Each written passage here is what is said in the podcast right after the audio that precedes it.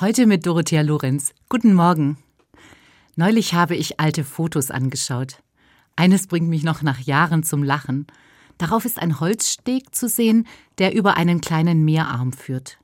An einem Ende ist ein rotes Metallgestänge. Das sieht aus wie ein Lampenschirm. Am anderen Ende ragt ein gelbes Kreuz in die Luft.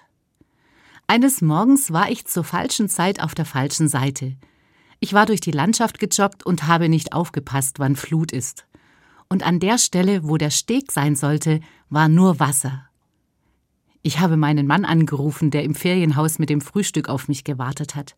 Ich komm nicht rüber, der Steg ist weg, habe ich zu ihm gesagt. Wie der Steg ist weg, das kann nicht sein. Da ist überall nur Wasser.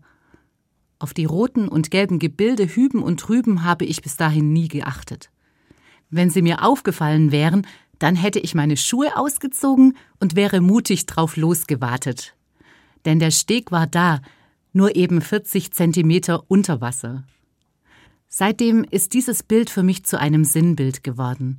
Es steht dafür, dass der Weg da ist, auch wenn ich ihn in dem Moment nicht sehe.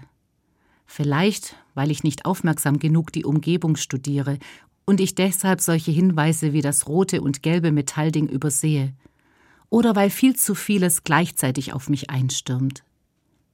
Mit dem Urlaubsbild verbinde ich seitdem ein Wort aus Psalm 37.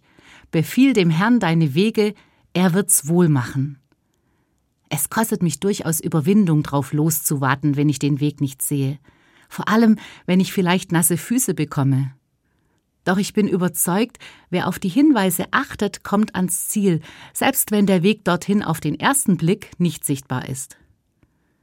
Die Hinweise stehen allerdings nicht immer so offensichtlich in der Landschaft wie damals am Wasser.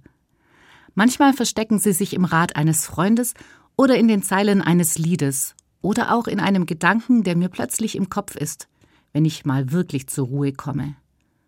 Oder ich muss tatsächlich die Bibel öffnen, um zu begreifen, dass ich bei Gott Halt finde, dass Jesus dieser Weg ist, der mich trägt. Er hält mich aus mit allem, was ich an Unruhe und Zaghaftigkeit manchmal in mir habe. Dann weiß ich wieder, da ist ein Grund, der sicher ist, der ist da, wie auch immer die Landschaft um mich herum gerade aussieht.